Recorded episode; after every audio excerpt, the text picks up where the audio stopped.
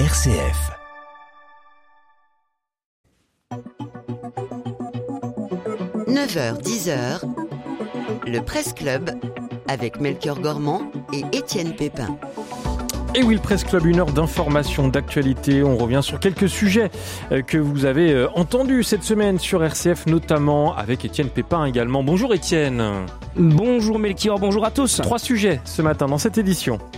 D'abord, l'Assemblée plénière des évêques de France qui a démarré hier, une assemblée bouleversée par l'affaire Sentier. Les évêques vont avoir une explication franche sur leur manque de transparence. Les fidèles attendent d'eux des actes forts et plus de vérité pour retrouver la confiance. Ensuite, dans l'actualité internationale de la semaine, il y a le grand retour des vieux briscards de la politique. Lula au Brésil et Netanyahou en Israël. C'est un peu un retour vers le futur, mais surtout cela pose une question. N'y a-t-il pas un problème de renouvellement de génération dans les dirigeants du monde? Enfin, le pape François est arrivé au Bahreïn hier pour son 39e voyage apostolique. Encore un voyage sous le signe du dialogue interreligieux. Le Saint-Père doit rencontrer la petite communauté catholique immergée dans un royaume qui applique la loi islamique tout en garantissant la liberté de culte aux autres religions. Et sur ces trois sujets, vous avez bien sûr la parole pour réagir et apporter vos propres témoignages au 04 72 38 20 23 et par mail également à direct.rcf.fr. J'entends, Étienne, que vous avez presque retrouvé à 100% votre voix. Mais on est heureux de, ah vous retrouver en forme, en tout cas. Tout à fait en forme, euh, mais vous aussi d'ailleurs. Hein. oui, toujours. Avec deux invités ce matin dans le Presse Club. François Evé, qui est rédacteur en chef de la revue Études. Bonjour François. Bonjour Étienne. Merci Bonjour Melchior. d'être avec nous et nous sommes également avec François Ernenwein. Bonjour. Bonjour à tous rédacteur en chef à La Croix, et là vous êtes euh, à distance, mais euh, bien présent avec nous euh, grâce aux moyens techniques mis à disposition. Merci. On continue et on commence cette émission. Bah oui, merci à tous les deux de nous accompagner dans ce Presse Club. C'est une assemblée plénière sous haute tension, c'est le moins qu'on puisse dire, qui a démarré hier pour les évêques de France. Oui, les évêques Melchior qui se retrouvent à Lourdes un an après le rapport de la SIAZ, dans le contexte de l'affaire Michel Sentier, et sous la pression des fidèles qui exigent d'eux des actes forts, la vérité et la transparence. Cette fois, la colère de l'Église a été provoquée par l'affaire Michel Sentier, l'ancien évêque de Luçon et de Créteil qui a fait l'objet de sanctions canoniques en 2021 pour une instrumentalisation des sacrements à des fins sexuelles dans les années 90. Une affaire révélée il y a quelques semaines seulement par la presse deux ans après sa prononciation. De nombreux évêques ne savaient pas, malgré les résolutions prises après le rapport de la SIAZ, ils ont commencé euh, leurs travaux hier dès l'ouverture de l'Assemblée euh, sur ce sujet. Un message du pape a été lu, invitant les évêques à ne pas se décourager, mais à persévérer dans les efforts. Euh, dans son discours d'ouverture prononcé à huis clos, monseigneur Éric de Moulin-Beaufort, le président de la CEF, a reconnu que l'épiscopat était dans la désolation, la honte, ébranlée, ajoutant que la confiance était atteinte parfois entre, entre les évêques. Le programme de l'Assemblée a donc été adapté pour intégrer l'affaire Sentier aux travaux des évêques. La confiance, peut-être, euh, pour commencer, François Evé, la confiance est perdue, la confiance est rompue avec les évêques. Ce qui, m'a beaucoup frappé dans cette affaire-là, c'était la virulence des réactions euh, des, catholiques. Euh, je pense aux quelques éditoriaux, La Croix, La Vie, étaient très, même très très forts. On parlait de, de, de de dégoût, bon, de colère. et puis sur les réseaux sociaux aussi, même la part de catholiques qui sont pas du tout des des extrémistes euh, ou des critiques de l'épiscopat, des propos extrêmement forts, euh, donnant le sentiment que finalement, encore une fois, les laïcs euh, étaient laissés de côté. Non seulement les évêques n'étaient pas informés la chose, a fortiori, évidemment, les laïcs du diocèse, qui l'ont appris par la presse. C'est encore une fois une contradiction entre un un discours qui, qui, qui, veut la transparence, voyez, l'Église est une maison sûre, ouverte, voilà, et puis de nouveau, euh, le secret qui règne partout. Là, là vraiment, je crois qu'on sent que la coupe est pleine. Euh, et donc la confiance ben, euh, sera difficile à longue à rétablir. Parce que si, si, encore une fois on entend des discours qui consistent à dire ne voilà mais ça y est on on a compris ne, comment était la phrase? Euh, je vous ai compris. Je vous ai compris oui. Je vous ai compris euh, voilà nous nous vous avons compris. Et cette fois-ci ça y est euh, bon. Euh, on l'a entendu tellement de fois ce discours que ça devient ça ne devient plus crédible. Et ça, ça ne devient plus crédible. François Ernenwein justement euh, cette crédibilité est-ce qu'elle doit passer par un renouvellement peut-être des, des évêques justement et et des actes forts, un peu comme on, on l'a on l'a vu au Chili par exemple, où, euh, les, les, les, évêques avaient démissionné tous d'un coup euh, pour euh, pour marquer justement les esprits et reconnaître justement leur leur difficulté à, à, traiter ces affaires euh, sérieusement. Ben, je pense qu'il va falloir passer, comme on dit vulgairement, à la vitesse supérieure. Le pape a envoyé un message appelant les catholiques à ne pas se décourager. Et dans l'enchaînement des circonstances que vient de rappeler François Hevet, euh, il y a effectivement de quoi se décourager. Et il faut pas s'étonner maintenant que euh, dans les communautés catholiques, des messages d'agacement montent parce que franchement, dans la gestion de toutes ces affaires, les évêques ont essayé de montrer une volonté d'enquêter et d'en sortir, mais il reste un tabou, c'est l'entre-soi, le silence. Vous l'avez rappelé en ouverture d'émission, depuis deux ans, les choses étaient connues par certains membres de l'épiscopat et rien n'a filtré. Il a fallu attendre deux ans avant que l'affaire Sentier vienne sur la place publique. Et ça, ça devient absolument intolérable, intolérable. C'est insupportable et je ne comprends pas. Euh, que les messages envoyés par la conférence jusqu'à présent sur le thème on va faire mieux, on va faire mieux, ne prennent pas en compte euh, tous les errements passés, c'est-à-dire ne soient pas capables de produire un discours plus audacieux que celui euh, de réaffirmer une transparence qui a déjà été annoncée sans fois. Alors justement, euh, François Hevet, on a entendu les évêques, euh, enfin, on a reproché aux évêques de le savoir et de, ne rien avoir dit. Et puis, euh, finalement, certains évêques ont dit non, non, on ne savait pas et on nous a menti. Finalement, même entre les évêques, l'unité aussi est, difficile. Est-ce que il y a une rupture au sein de l'épiscopat en France aujourd'hui?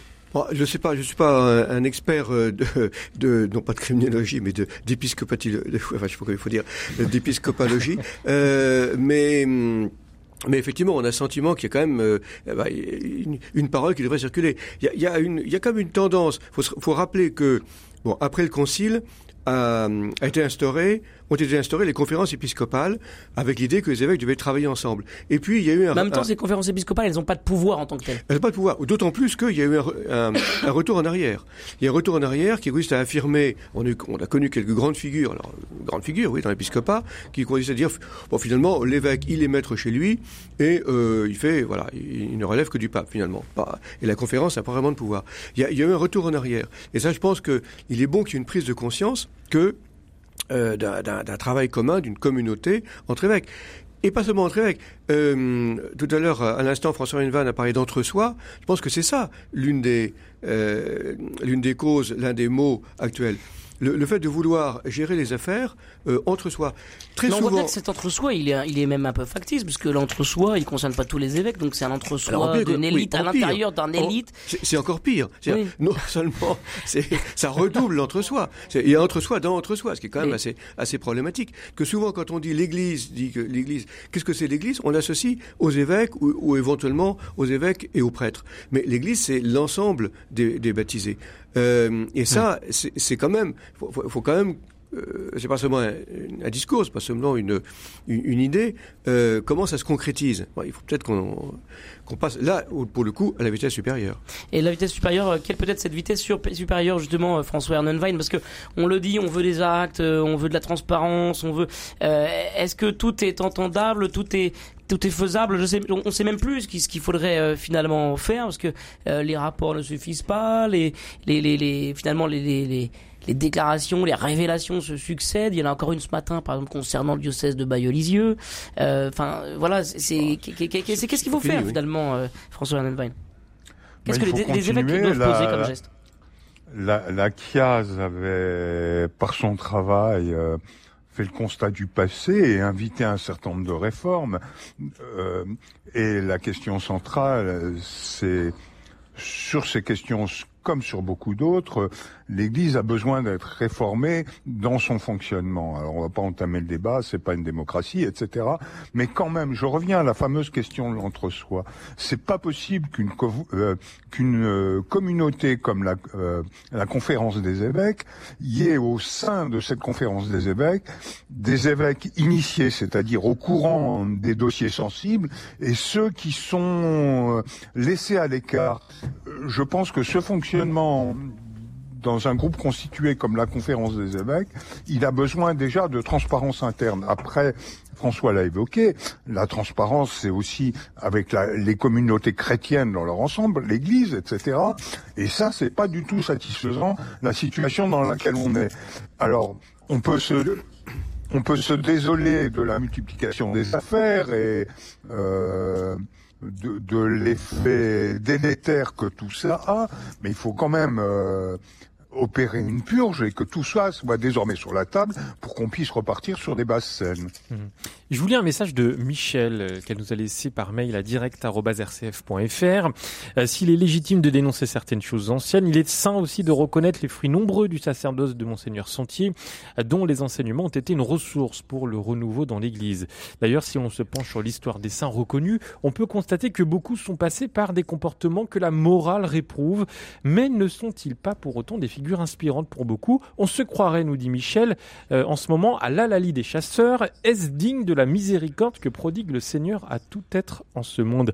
Euh, Si je vous lis ce, message, euh, François Evé, c'est parce que on en reçoit beaucoup, nous, à RCF, des personnes qui nous disent Ok, il faut dénoncer, mais pas trop.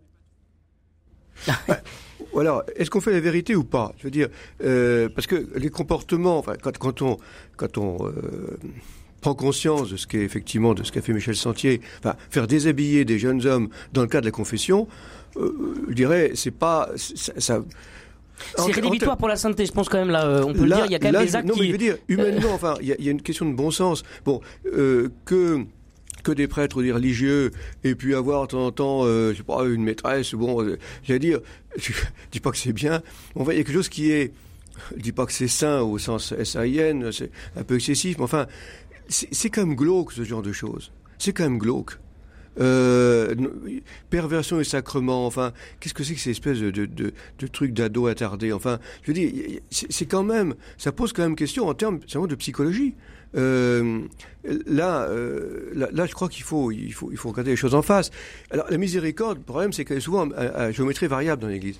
À l'égard des divorcés mariés, il n'y a aucune miséricorde. Euh, dans certains cas, il n'y a aucune miséricorde. Vous voyez, là, là, aussi, la morale sexuelle de l'Église devait être quand même un petit peu ré, réévaluée. Euh, euh, c'est vrai que ce qu'on peut qu'on pourrait dire pour faire aussi réagir François Nevaille là-dessus, c'est vrai que c'est quand même un, un, un, paradoxe qui pour certains est extrêmement choquant euh, de d'entendre de, justement ces faits euh, qui, qui viennent d'évêques qui prônent la, la bonne morale euh, dans, dans, dans l'Église, euh, alors que eux finalement de la de la respectent même pas pour eux-mêmes, François Nevaille. Bah, c'est un problème assez classique pour l'ensemble des élites. Les évêques sont pas les seuls concernés. Euh, il y a une sorte euh, de morale à, à, géométrie variable au sein des élites, une forme de moralisme sur le thème faites ce que je dis mais ne faites pas ce que je fais. Et ça, ce n'est plus tenable aujourd'hui. La société observe ceux qui la dirigent au sein de l'Église ou ailleurs et leur demande d'avoir des comportements en rapport avec leurs déclarations, leurs exigences, etc. Si vous ne pouvez pas demander à des fidèles certains comportements, si vous n'êtes même pas capable, autorité dans l'Église, de, de tenir votre rang d'autorité par vos comportements. Un, mot, alors oui, peut-être vous avez... et, surtout dans l'Église, enfin surtout dans, dans, un, dans une communauté qui, qui, qui se veut fidèle à l'Évangile, un évangile qui dénonce en permanence ce, ce, ce, ce désaccord. Pas, que ce soit effectivement pas tolérable dans les élites poétiques, ça je suis tout à fait d'accord avec euh, François, mais a fortiori dans l'Église. Euh, un mot quand même sur le fait que ce sujet, en fait, euh, il est sans fin. On voit bien que les affaires et les révélations euh, s'enchaînent. Il y en a encore aujourd'hui, on l'a dit. Il y en aura sans doute d'autres, et même peut-être parmi des évêques, des évêques émérites. Euh, il en est question cette semaine à, Lourdes, euh, et, des noms. Euh, voilà, on, en aura dans, les prochaines semaines. je voudrais qu'on en vienne à un point intéressant. La CEF a convoqué pour cette assemblée plénière des évêques de France le père Luc-Marie Lalanne. Il est officiel auprès du dicaster pour la doctrine de la foi. Il a été invité par le président hein, de, la, de, la, CEF, qui a invité également un avocat pénaliste, un canoniste, voilà, des, intervenants e-, extérieurs comme pour, comme pour former finalement les évêques. Est-ce qu'ils sont euh, ignorants des règles euh, euh, qu'ils doivent respecter les évêques en ce qui concerne justement toutes ces affaires? Alors, il y a peut-être plusieurs niveaux de questions théoriquement, ils ne devraient pas être ignorants de, ces règles. ils, ont en principe une formation en, droit canonique. L'autre question, c'est celle du droit canonique. Peut-être certains, je ne suis pas encore une fois spécialiste de la question, mais peut-être certains, certains flous, en particulier en termes de communication. Euh, il semblerait que euh, ce ne soit pas forcément très clair et que, euh, voilà, il y a peut-être des, choses à travailler aussi au niveau du droit canonique qui aillent dans le sens d'une plus grande communication. Il y a quand même un certain culte du secret. Alors, on peut, comprendre, hein, la discrétion, même dans le droit euh, ordinaire, il y a, tout n'est pas nécessairement à mettre dans le domaine public. Il y a, il y a une discrétion à respecter, mais euh, peut-être à, retravailler la question de la frontière entre ce qui doit rester euh, secret et ce que l'on peut communiquer. En tout cas, aller vers davantage de communication. François Arnolvagne sur cette question ben, je pense qu'il faut sortir de l'entre-soi qu'on évoquait tout à l'heure l'Église vit dans la société, est installée dans une société, elle a participé à la dynamique et s'interroger sur les demandes sociales de cette société. On ne peut plus fonctionner comme si on était au 19e siècle. Euh, L'autorité de l'Église n'est plus la même, elle a s'adapter aux conditions modernes de communication. On peut plus faire comme si, encore une fois, on était deux siècles en arrière. Un mot sur euh, cette présence quand même d'une euh, autorité romaine là à Lourdes cette semaine. Euh, donc euh, la présence de l'official du dicaster pour la hum, doctrine de la foi. Est-ce que c'est comme une sorte de rappel à l'ordre du, Vatican cette cette présence là, François oh, Non, enfin, je, pas, nécessairement. Pas nécessairement.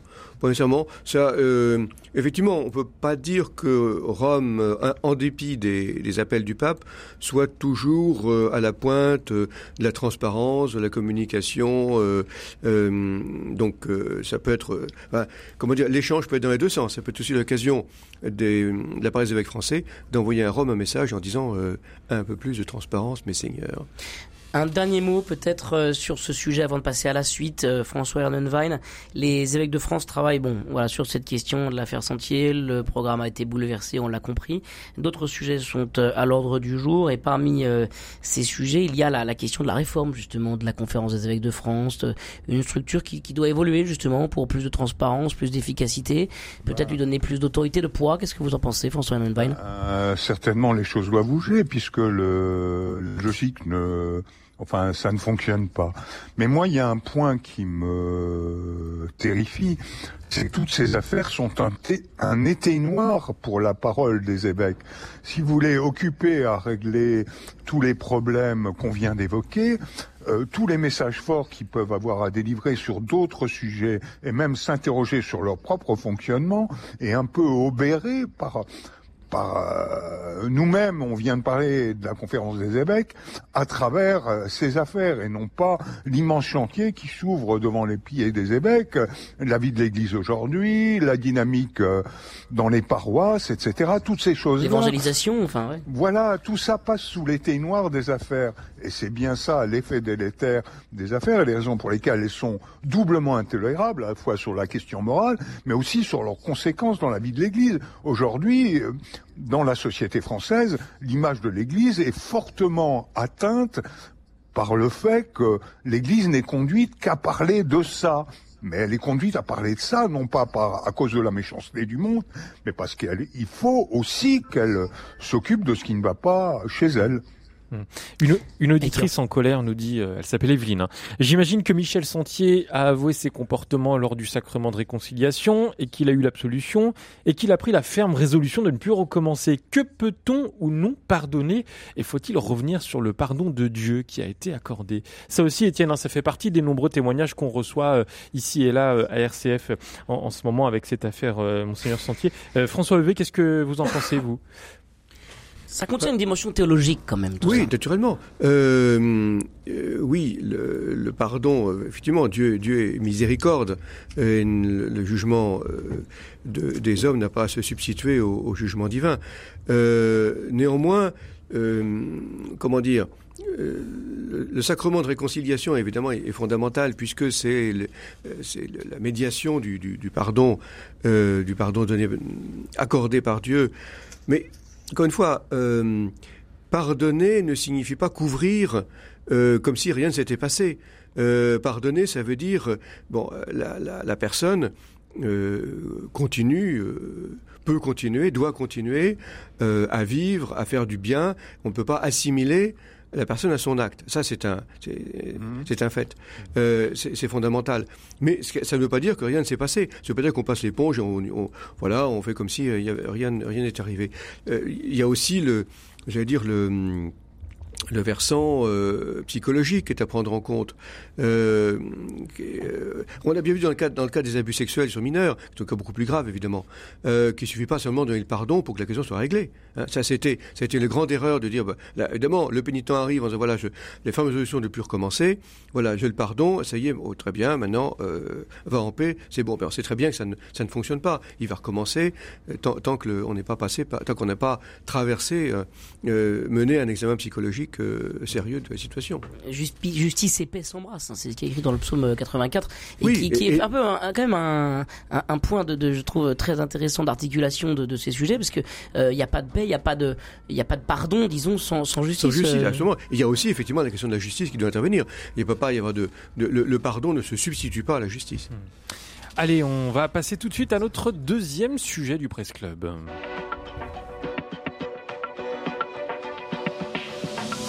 Le Presse Club avec Melchior Gormand et Étienne Pépin. Et nos deux invités qui sont avec nous dans ce Presse Club, François Evé, rédacteur en chef de la revue Études, et François Ernenwein, rédacteur en chef à la Croix. Je rappelle que vous pouvez réagir en temps réel au 04 72 38 20 23 et par mail à direct.rcf.fr. On passe à notre deuxième sujet. Netanyahou en Israël, Lula au Brésil. C'est un peu retour vers le futur. Hein. Cette semaine, on a assisté au grand retour, Étienne, des vieux briscards de la politique. Et oui, Melchior, d'abord en Israël, l'ex-premier ministre israélien Benjamin Netanyahou a réussi à obtenir une majorité avec ses alliés religieux et d'extrême droite pour reprendre le pouvoir malgré ses affaires judiciaires au cours des prochains jours. Bibi, comme euh, il est surnommé en Israël, va former un gouvernement. Et puis au Brésil, Luis Ignacio Lula da Silva a été euh, élu président euh, dimanche, une fonction qu'il a déjà occupée durant deux mandats entre 2003 et 2010. Le troisième mandat de l'icône de la gauche sud-américaine s'annonce compliqué euh, alors que l'extrême droite de Bolsonaro détient la majorité à la Chambre des députés et au Sénat. On va pas pouvoir euh, traiter évidemment l'intégralité évidemment des enjeux politiques de chacun de ces pays. Euh, on en a fait la, présentation pour s'interroger sur justement ce renouvellement des, générations dans, la politique. On va chercher les vieux briscards qui commencent à se faire un peu âgés d'ailleurs. C'est le cas aussi aux États-Unis avec Joe Biden. justement, François Ernenwein, est-ce que la, jeune génération a du mal à arriver à pousser, à pousser, à frapper à la porte et à, prendre le pouvoir.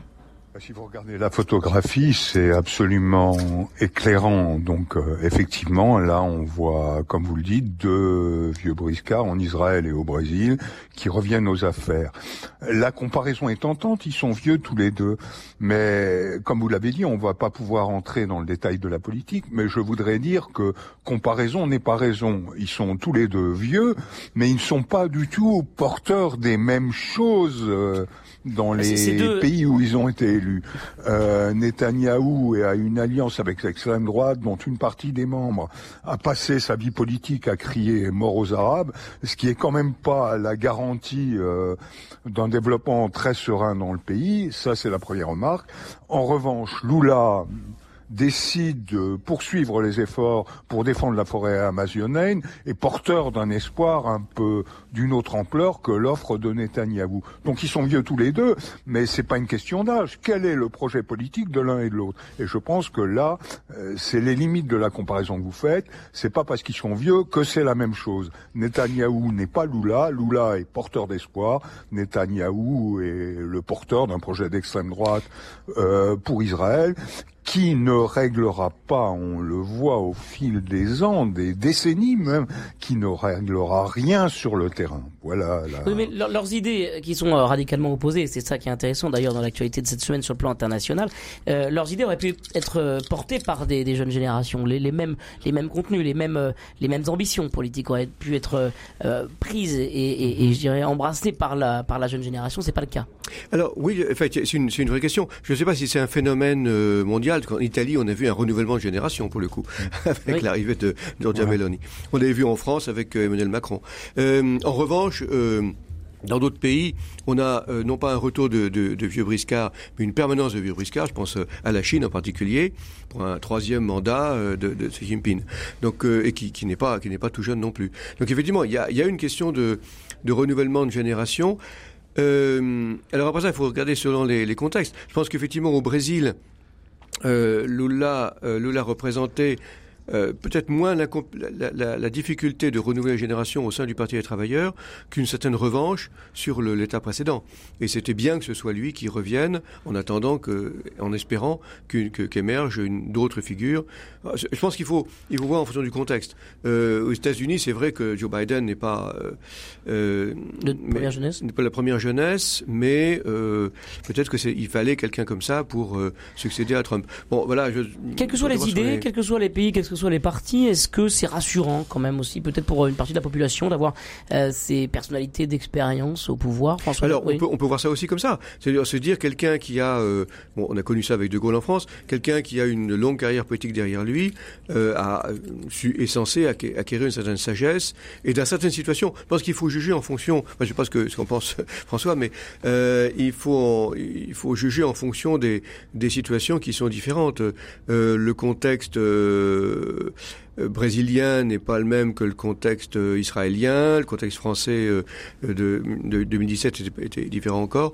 Donc, selon les, les, les, circonstances, dans certains cas, ça peut être bien de renouveler euh, le, le, personnel politique. Dans d'autres cas, c'est peut-être pas mal de, de, faire revenir des figures euh, de, de sagesse plus anciennes. François Annenwein oui, euh, moi il y a un aspect que François a évoqué que je trouve très pertinent dans ce qu'il a dit. Euh, si on regarde les différents cas de figure, Netanyahu, euh, Lula ou même Biden, il y avait cette petite dimension revanche c'est-à-dire et les uns et les autres avaient des comptes à régler avec leurs prédécesseurs. Donc euh, tout ça a sans doute contribué à créer une dynamique en faveur euh, de ces figures blanchies sous le harnais. Mais euh, là où François a raison aussi, il, y a, va y avoir un temps de latence et puis au bout d'un moment, euh, je pense que de nouvelles générations apparaîtront. La question de la succession va se poser dans tous ces pays-là assez vite et de manière assez aiguë. Euh, cela dit, euh, la petite nuance quand même, les figures anciennes rassurantes je ne crois pas que Netanyahou, bien qu'âgé, soit particulièrement rassurant dans le cas israélien. Et même dans le cas de Lula, la situation politique au Brésil fait que sa présidence va être une présidence extrêmement compliquée et la situation politique au Brésil aujourd'hui n'est pas particulièrement rassurante. L'opposition bolsonariste reste forte, forte et ça va être très compliqué pour Lula. François Oui, non, simplement une petite, dans ce, dans ce genre de considération, toute comparaison avec Jean-Luc Mélenchon serait peut-être inappropriée. Allez, on va marquer une petite pause dans, dans le Presse Club. Dans un instant, on attaquera euh, notre troisième sujet. On parlera du 39e voyage apostolique euh, du pape François hein, à Bahreïn. Un voyage sous le signe du dialogue interreligieux. On en parle dans quelques minutes. Allez, de la musique tout de suite euh, dans le Presse Club. Étienne, je vous propose d'écouter Rosaline. Je suis sûr que vous n'avez jamais entendu ça et pourtant ça cartonne ici et là dans le monde et même en France. Après avoir terminé 20e de l'Eurovision en 2022. Euh, la chanson de, Rosaline, elle cartonne dans, le monde entier et euh, c'est suite à un succès viral sur TikTok, TikTok comme TikTok, hein, comme vous dites, Étienne Pépin. Allez, on écoute Rosaline tout de suite. On se retrouve juste après en direct.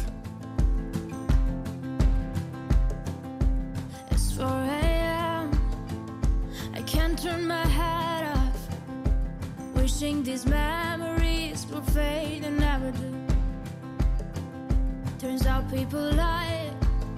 They said just snap your fingers. As if it was really that easy for me to get over you. I just need time. Snapping one, two.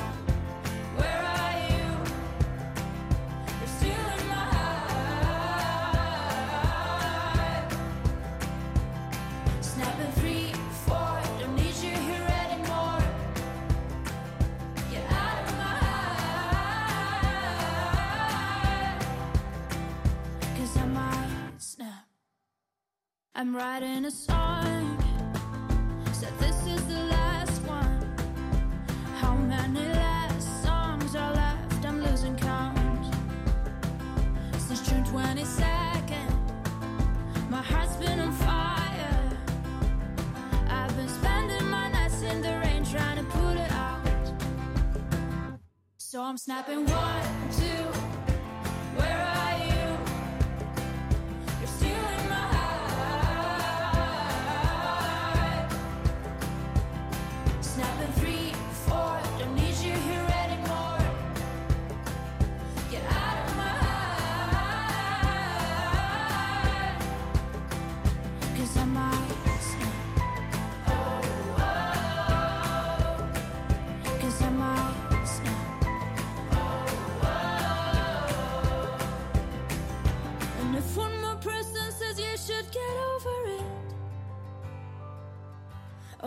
I stop talking to people before I snap, snap, snap. Oh, I might stop talking to people before I snap. Snapping one, two, where are you?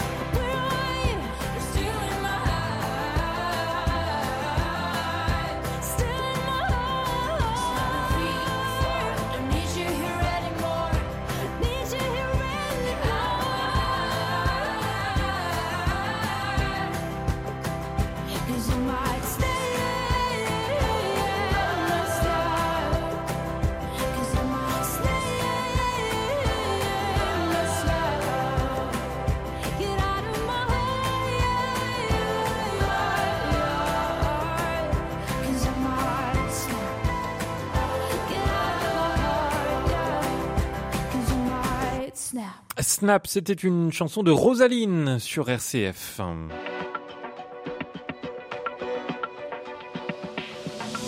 Le Presse Club avec Melchior Gormand et Étienne Pépin. Et toujours avec François Evé de la revue Études et François Ernenwein du journal La Croix, du quotidien La Croix. Et toujours avec vous, Étienne Pépin, et, et tous vos appels au 04 72 38 20 23 et vos réactions par mail à direct.rcf.fr. Le pape François est arrivé à Bahreïn hier. Et pour son 39e voyage apostolique, le Saint-Père euh, rencontrera une petite communauté catholique immergée dans un royaume qui applique la loi islamique, la charia, tout en garantissant la liberté de culte aux autres religions. C'est la première visite d'un pape à Bahreïn. C'est la deuxième fois que le pape François visite un pays du Golfe après les Émirats arabes unis il y a trois ans. À Bahreïn, le Saint-Père euh, va clôturer le forum pour le dialogue entre Orient et Occident. Il s'entretiendra avec le roi Ahmad Ben Issa al-Khalifa, avec le Conseil des sages musulmans et avec le grand imam Al-Tayed avec lequel il a signé, vous le savez, le document pour la fraternité humaine à Abu Dhabi en février 2019. C'est une visite euh, pour euh, le dialogue interreligieux, donc durant euh, laquelle le pape veut faire passer quelques messages. Dans son premier discours aux représentants de la société civile, hier, il a salué la variété ethnique et, culturelle dans la coexistence pacifique et dans le traditionnel sens de l'accueil de la population de Bahreïn, une diversité non uniformisée mais inclusive euh, qui a été saluée par le pape François. Le pape François, François V, on l'attend, on l'attend pas là où il, on l'attendait pas là quoi. On l'attendait pas à Bahreïn. Euh, encore une fois, il nous surprend. Euh, dans cette volonté de dialogue avec des cultures comme assez lointaines de la, de la nôtre, de la culture chrétienne. Oui, comme il a été au Kazakhstan aussi il y a, il y a quelques temps. Hein. Euh, il y a effectivement, et par rapport à l'islam, on sent qu'il y a vraiment un désir de dialogue avec l'islam pour casser l'image d'un islam menaçant, terroriste, etc. Euh, au risque peut-être de bon d'ingénuité ou peut-être un peu de naïveté aussi euh, dans, dans, dans, cette, dans cette vision. Des, des belles déclarations, mais finalement, qu'est-ce qui, qui en résulte On ne sait, sait pas trop. Euh, c'est vrai qu'il y a toujours le risque d'instrumentalisation, de récupération, de, par, ces, par ces régimes politiques qui sont quand même pas des exemples de tolérance ou de démocratie. Euh, même si Bahreïn est peut-être le, moins pire d'autres régimes, enfin, bon, quand même. Euh, Soit dit, il a quand même eu un discours assez ferme hein, euh, sur les droits de l'homme et sur le, la liberté religieuse. De ce point de vue-là, euh, bon, c'est bien, enfin qu'il euh, dise les choses. Il n'est pas, pour le coup, il n'est pas diplomate, et ça c'est une bonne, une, bonne chose. Euh, vous y croyez vous à ce dialogue euh, du pape François avec l'islam, euh, François Nunwein? Est-ce que ces, ces, ces belles ces belles amitiés, ces belles fraternités au sommet. Et je pense euh, évidemment euh, à, à, à, cette amitié avec le grand euh, imam Al-Tayed. Là, est-ce que c'est cette amitié au plus haut niveau des, des religions euh, a, peut avoir vraiment euh, une influence euh, dans le concret de la vie des fidèles de ces différentes religions? Écoutez, Étienne, euh, c'est le dilemme classique euh, et diplomatique du verre à moitié vide et du verre à moitié plein. Euh, on pourrait considérer, et François l'a évoqué, que Bahreïn, c'est quand même pas l'exemple, euh, le meilleur exemple d'une vie démocratique, équilibrée, etc. Mais encore une fois, comme l'a dit François très bien, c'est le moins pire. Alors que le pape aille là-bas à dialoguer avec des musulmans, moi je pense que c'est une très bonne chose. Et dans le contexte actuel, euh, notamment en Europe occidentale ou en Occident en général, euh, la, la méfiance à l'égard des musulmans est devenue une norme dans le débat public, donc euh, d'une certaine façon que le pape s'engage sur ce terrain et donne une dimension géopolitique à ce dialogue me paraît très intéressant. Sur le plan concret, sur la sécurité des chrétiens, à mon avis, dans cette partie du monde, c'est bien que ce dialogue existe aussi. D'une certaine façon, ça offre un début de parapluie un peu protecteur. Et puis, plus globalement, si on regarde les tensions qui traversent le monde, qu'une figure comme le pape, euh, appuyé sur son autorité et, et, la dimension universelle de son message parle de paix, de sécurité, d'accord et de construction de, de choses diverses pour tenter de refroidir le front des relations internationales. Euh, la guerre est toute proche de l'Europe là, donc euh, moi je pense que ces messages sont indispensables aussi dans le contexte actuel. On peut considérer que quand on fait le bilan final, les résultats ne sont pas spectaculaires, mais le seul fait de parler aujourd'hui est quand même plus intéressant que les relations internationales dominées par les fusées et les missiles. Voilà, je pense. Est-ce qu'il y a, au-delà du dialogue euh, et de la, de la volonté de, de rencontre, de se connaître, de dialoguer, même sur le plan théologique, hein, euh, pour le pape avec euh, justement l'islam, est-ce que le pape est là avec son bâton de pèlerin aussi pour une idée qu'il se fait de la société à Bahreïn la peine de mort existe encore, par exemple. Est-ce que c'est c'est un oui. sujet euh, euh, qui, qui, qui, pourrait venir sur la table à, à cette occasion, euh, puisque c'est un de ses grands combats? Il semble qu'effectivement, dans son discours, j'ai plus les détails en tête, mais il y a des, un engagement assez clair sur les droits de l'homme, et je pense qu'il a dû mentionner aussi la peine de mort. Il y a, il y a effectivement, je pense qu'il là-dessus, il n'a pas, il met pas son, comment dire, ça dans sa poche. il n'hésite pas à prendre des positions très très clairement là-dessus. Il n'est pas, il n'est pas diplomate au mauvais sens du mot c'est-à-dire euh, un discours édulcoré. Euh, bon, il il, effectivement, comme dit François, c'est très important de maintenir le contact, de maintenir la relation, euh, de rencontrer les personnes, et puis de leur dire en face. Il faut mieux leur dire en face, comme comme d'autres ont fait avec Vladimir Poutine. Il faut mieux dire en face un certain nombre de choses que que de que de ne rien dire du tout. Et je pense que dans je, pas de raison de penser que dans ce voyage à Bahreïn, il dira des choses aussi dans ce domaine-là. Euh, François Nonwein, là justement, ce, ce, ce domaine de, des droits de l'homme, ce domaine peut-être aussi euh, de, de, la place des femmes, euh, est-ce que le pape euh, peut vraiment ch faire changer des, des, des choses euh, sur ces questions-là qui sont quand même extrêmement sensibles? Non mais le pape ne dira pas au roi du Bahreïn ce qu'il doit faire. Mais le socle de ces, discussions, c'est de proposer des alternatives, des modèles un peu différents, et d'une certaine façon, pour des sociétés comme celle de l'ensemble des Émirats, euh, le modèle occidental n'est pas forcément indépassable, mais il y a des choses à apprendre et à comprendre dans le fonctionnement sur le respect de la dignité humaine. Je pense que dans la plupart des Émirats, et Bahreïn euh, pas au principal, en tous les cas, dans la plupart des Émirats, il y a de grands progrès à faire. Et là, moi j'ai connu l'Arabie saoudite euh, il y a une vingtaine d'années, c'était proprement l'horreur. Et je crois pas que ça soit tellement mieux aujourd'hui. Voilà des choses sur lesquelles la parole du pape peut offrir des éclairages sur la peine de mort, ça a été évoqué à l'instant, etc. On peut avancer, mais euh, dire euh, à travers votre question, est-ce que le pape peut infléchir euh, la politique globale des Émirats? Non, mais c'est par petites touches, c'est pointilliste, mais les choses avancent comme ça aussi. Est-ce que vous comprenez, pour euh, faire avancer un tout petit peu le sujet, euh, est-ce que vous comprenez euh, les certains chrétiens qui s'offusquent que le pape soit là actuellement euh, à Bahreïn alors qu'il n'a pas encore visité d'autres pays, d'autres grands pays chrétiens? Et là, je pense évidemment à la France. Ben, il a toujours, euh, dès le début de son pontificat, mis en avant les périphéries, ce qu'il appelle les périphéries. Ouais. Il a un côté missionnaire, hein, c'est un jésuite, donc un missionnaire, donc il va, il est plutôt porté à aller vers l'extérieur que vers l'intérieur. Euh, alors, on peut dire évidemment, la France est un pays de mission aussi, et, et on- il a, de- il pourrait avoir de bonnes raisons, par exemple, peut-être pas forcément d'aller à Paris, mais d'aller, mettons d'aller à Marseille. Euh, je pense que s'il a nommé Jean-Marc Aveline cardinal, créé, comme on dit, euh, il n'y a que le pape qui fait des créations, et Dieu, euh, créé cardinal, c'est parce que il reconnaît qu'il y a effectivement à Marseille un, lieu qui, qui, qui doit lui parler euh, assez fortement.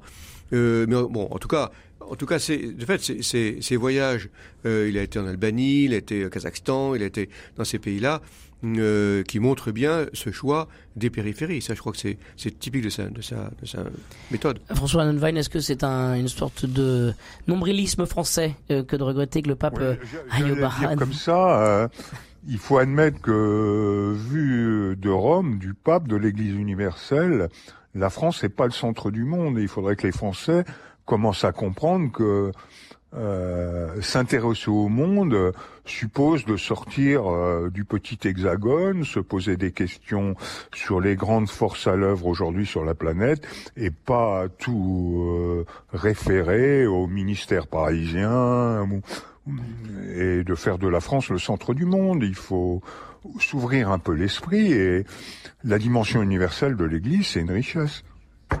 Allez, un dernier, un dernier mot sur le sujet. euh, François V, le pape François, il a pas l'air en forme quand même. hein. Il a dit euh, qu'il avait mal. mal au genou, hein. Euh, genou, oui, genou, oui. habituellement, il se déplace dans l'avion, rencontrer les, les journalistes. Là, c'est ce sont les journalistes qui sont venus euh, presque à son chevet finalement dans Mhm. l'avion euh, Mhm. pour pour discuter euh, chacun leur tour avec le, le, le pape. Euh, bon, euh, c'est sans doute pas le dernier voyage, mais enfin, ça commence oui, à. oui, alors il y a toujours des spéculations là-dessus. Moi, je ne sais pas, j'ai pas d'informations particulières. C'est vrai, bon, c'est un constat, tout le monde le constate, et il le dit lui-même. hein. Il a, il a au moins le mérite d'être assez clair, de pas dissimuler ce Lui, il est côté-là. transparent, c'est ça que vous voulez dire. Exact- oui, voilà, exactement. Et ben, il se déplace en chaise roulante, comme il dit, voilà, ça c'est ma sedia gestatoria. Euh, bon, il, il en plaisante, euh, il, il donne son état de santé, et c'est un homme comme un autre, et c'est très bien. Vous avez dit euh, CD gestatoria, juste pour euh, la culture générale Oui, de chacun d'entre nous. le, le- c'était la chaise à porteur qui était utilisée pour les papes Avec des palmes, Avec c'est ça, voilà, tout un tout un grand fonflon. Lui, quand il est arrivé l'autre jour pour une rencontre euh, avec justement des, des collègues jésuites. Euh, sur son fauteuil roulant, il dit, vous voyez, ça c'est ma, c'est ma sedia gestatoria. CD gestatoria en plastique. Euh, François François pour conclure, Ouais. pour conclure sur le sujet. François Annenwein, est-ce que Oui. vous êtes avec nous Oui. Ah oui, oui, Alors, non, c'était juste sur pour le un mot de genou du conclusion sur le pape, sujet, sur le genou du pape et sur, sur son CD gestatoria euh, roulant. Mais écoutez, Non, bon. euh, Ah, je vous sens pas inspiré là. il est, il est en face d'un arbitrage euh, difficile. euh, tenir, mais jusqu'à quand euh, Humainement, je lui conseillerais de se protéger un peu et de penser à la suite. Moi, ça me paraît raisonnable. Bon, mais on y reviendra hein, dans, dans les Voilà. infos euh, sur RCF En et notamment gestatoria. euh, sur ce 39e voyage du, du, du pape, euh, ce voyage apostolique et notamment à Bahreïn pour la première fois, un, un voyage placé sous le signe du dialogue interreligieux. On arrive à la toute dernière partie.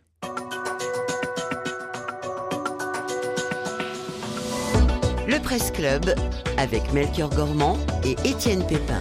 Ah oui, Étienne, on arrive au choix de nos invités, hein, des moments, Tout à fait. des, des informations peut-être un peu plus légères avant de partir en week-end.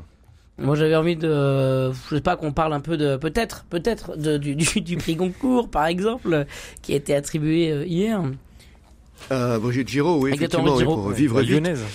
Mais La je trouve que c'est intéressant voilà, ce oui. sujet-là parce que là, on est sur un sujet un peu, euh, un peu d'actu finalement avec Vivre vite. On est sur la question de la vie, de la mort, euh, alors que justement notre société s'interroge sur le sujet. Oui, je crois que alors, j'ai pas lu le roman, hein, mais la semaine de la Toussaint et de la fête des morts. Oui, oui, Ça c'est vrai, oui, c'est effectivement, oui. Ben, c'est bon, c'est normal que ce genre d'événement euh, questionne, surtout, c'est bon, euh, bien compris, au moment d'acheter un nouveau, une nouvelle maison, de, de partir sur un nouveau type de vie, voilà. C'est l'événement, c'est la survenue de l'événement, l'événement dramatique, mais euh, beaucoup dans l'existence, il y, a, il y a des événements qui surviennent, qui, qui, qui, qui, changent le cours des choses, qui, qui vont contre les, les, les prévisions. Bon, forcément, on fait des plans, normal de faire des plans, euh, on fait des plans sur la vie, on fait des plans sur les vacances, puis survient un événement qui, qui, qui perturbe tout. Euh, ça, euh, c'est important de méditer là-dessus. Alors, je sais pas comment elle le fait, mais en tout cas, de manière, je pense, suffisamment convaincante pour le jury du prix Goncourt. Le prix Goncourt.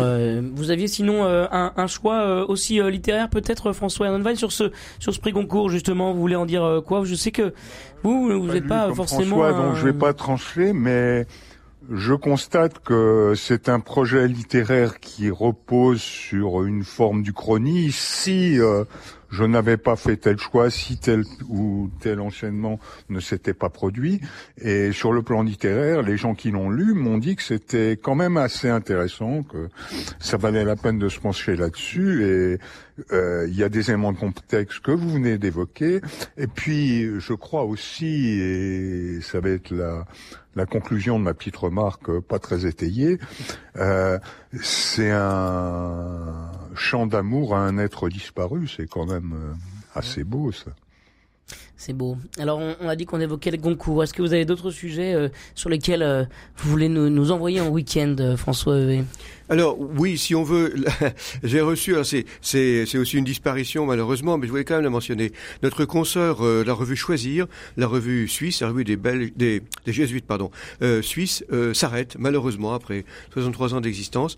Mais euh, c'est le cas d'une petite pensée pour euh, pour la Suisse, pour la dimension écuménique aussi très forte dans ce pays, pour le, le dialogue, pour la, le travail en commun entre religieux et laïcs aussi, qui a été et pour les engagements de cette revue. Je crois qu'elle même si beaucoup, je pense, d'auditeurs ne la connaissent pas, cette revue Choisir. Dites-nous Choisir, c'est la revue jésuite euh, La revue jésuite, des, voilà, des jésuites suisses francophones. Exactement. mais elle doit s'arrêter malheureusement.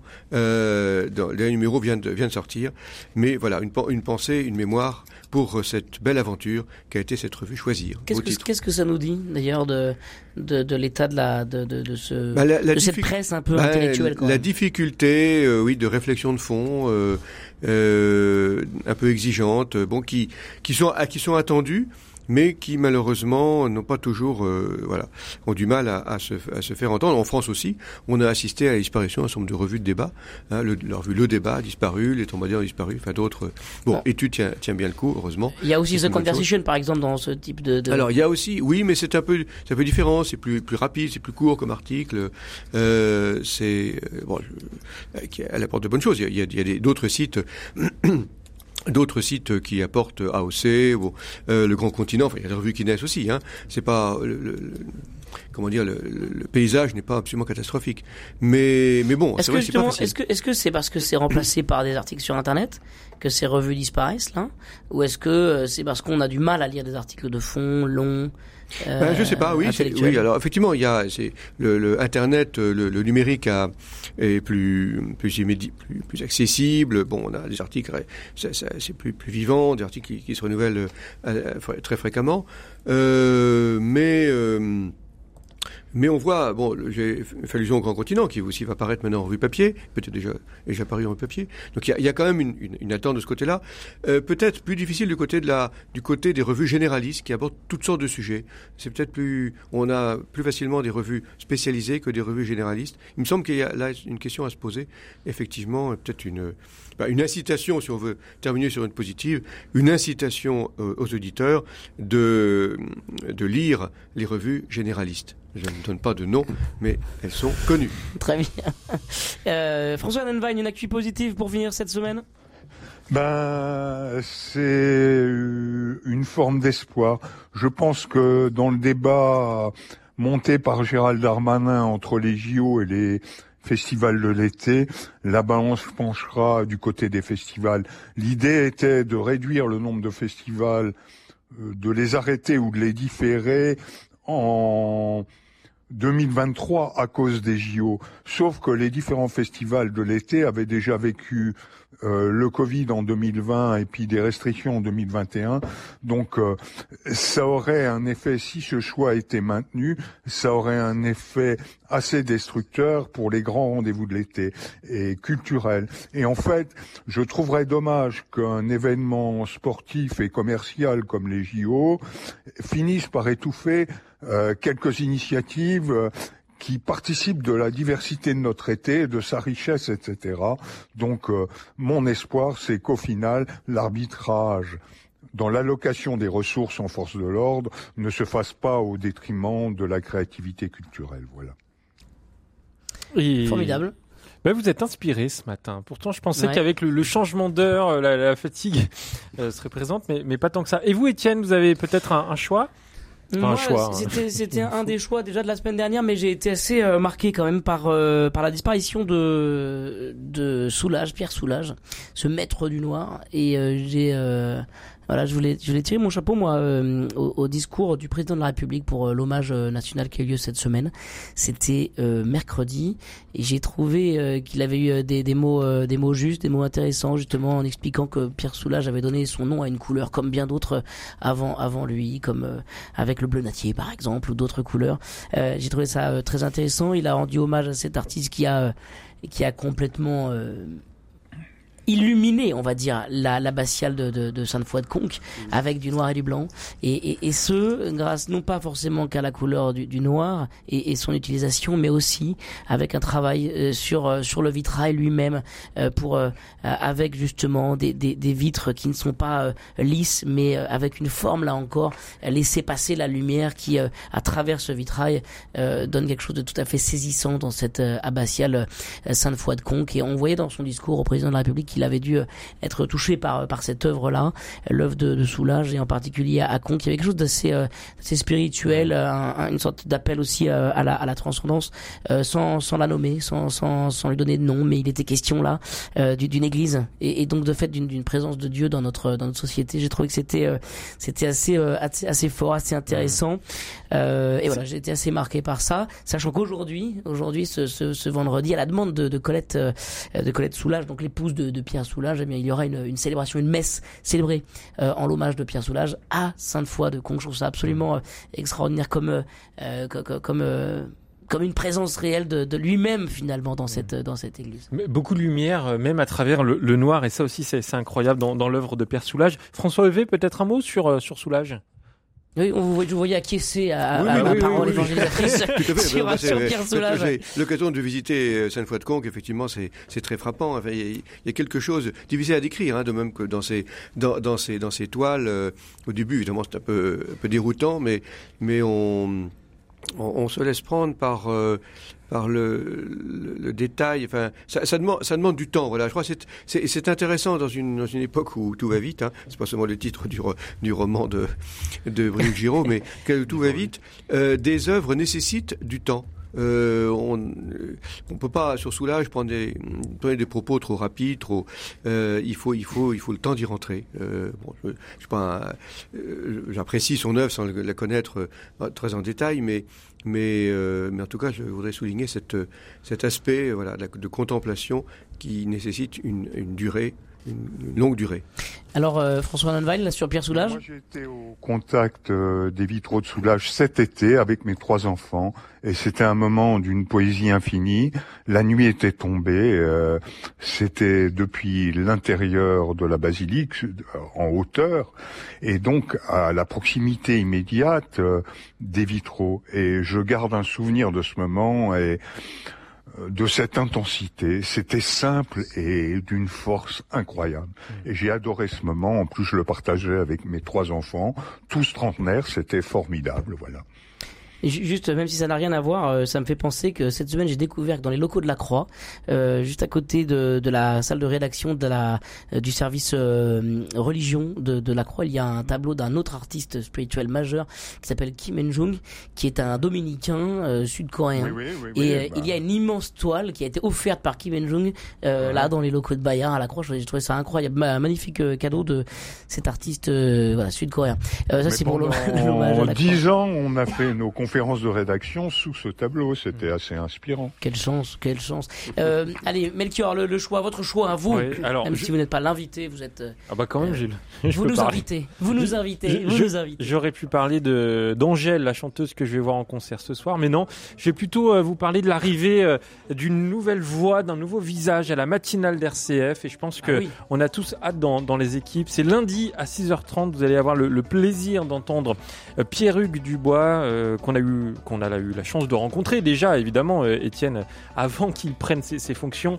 Euh, Pierre-Hugues qui est, qui est jeune et qui est pétillant. Et je pense que ça va être une vraie surprise pour nos auditeurs.